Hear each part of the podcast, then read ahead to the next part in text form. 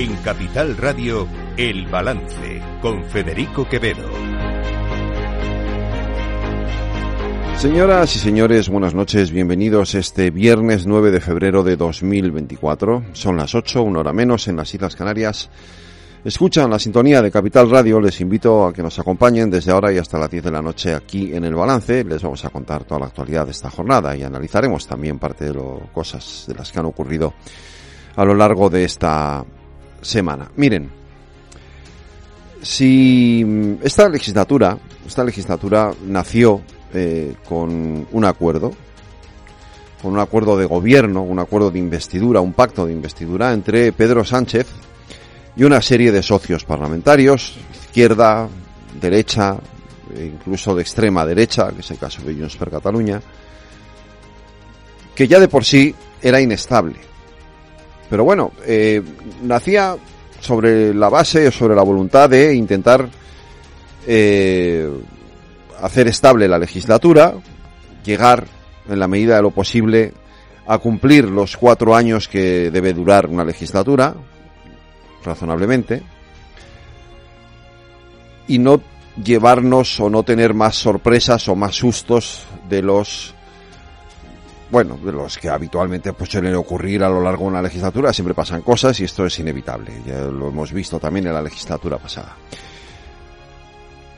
Para sostener esa legislatura, para sostener ese pacto de estabilidad, eh, era necesario, eh, y así fue, llegar a un acuerdo sobre la base de una ley de amnistía que permitiera perdonar eh, o hacer como que nunca han existido determinados delitos que sí que se cometieron, que sí que se cometieron en el año 2017, en el año 2019, a cuenta del llamado proceso independentista.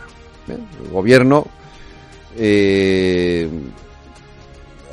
se, pactaba con Junts per Cataluña y con Esquerra Republicana de Cataluña esa medida de gracia que muchos creemos que es inconstitucional, pero que al final eso, el que sea o no constitucional, no depende de que lo diga yo ni de que lo diga nadie más que no sea el Tribunal Constitucional, que en definitiva es quien tiene la última palabra sobre esto.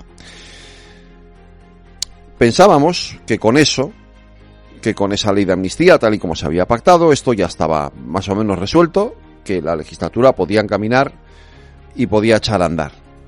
Pero no ha sido así. No ha sido así. Es el problema que tiene, en definitiva, pactar con impresentables.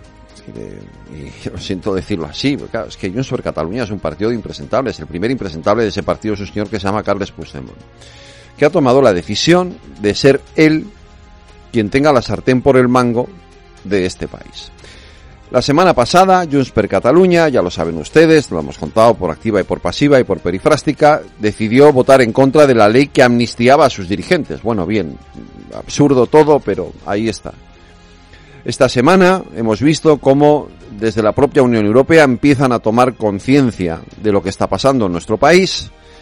Primero envían a España eh, eso que se llama la Comisión de Venecia para enterarse de qué es lo que está ocurriendo, de qué, de qué va todo esto. Y luego además la Unión Europea en Bruselas, el Parlamento Europeo toma la decisión de, de, de obligar, entre comillas, a España a que investigue esas relaciones entre el proceso independentista con el gobierno o con el régimen de Putin, etcétera, etcétera. Ya todo esto ya lo conocen ustedes. Conocen también lo sorprendente que resulta que mientras se pretende amnistiar a Puigdemont y compañía aquí, se les, el Partido Socialista vote investigarles en Bruselas. Pero bueno, todo esto forma parte ya de la paranoia en la que nos estamos, en la que estamos metidos. Miren, a lo que voy con todo esto es a que es evidente que Pedro Sánchez eh, tiene muy difícil sostener esta legislatura. Muy difícil. Es muy complicado. No hay presupuestos.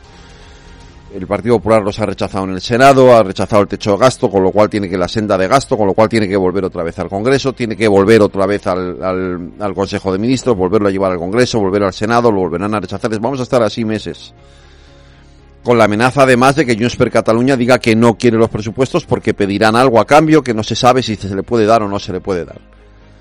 Es insostenible gobernar un país así. Es insostenible. Pedro Sánchez tiene dos salidas. Una es convocar elecciones. Creo que sería lo más lógico, lo más sensato. Pero también entiendo que no quiera. Que ha conseguido ser presidente del gobierno y entiendo que no quiera. Tiene un gobierno de coalición con Sumar y querrá seguir adelante. Deje usted en paz a esta gente. Deje usted en paz a sus socios. Abandónelos. Margínelos. Y tienda de verdad la mano a quienes pueden ayudarle. Y en este sentido creo que el presidente del Partido Popular, Alberto Núñez Fijó, haría bien en volverle a tender una mano a Pedro Sánchez y decirle, vamos a intentar solucionar esto de alguna manera. Por el bien del país. Porque esto es una cuestión, esto es una cuestión de interés general. Este país necesita un gran acuerdo o unas elecciones. Son los dos escenarios posibles ahora mismo para resolver esta situación. O un gran acuerdo o unas elecciones. Todo lo demás nos lleva, nos conduce al más absoluto de los desastres.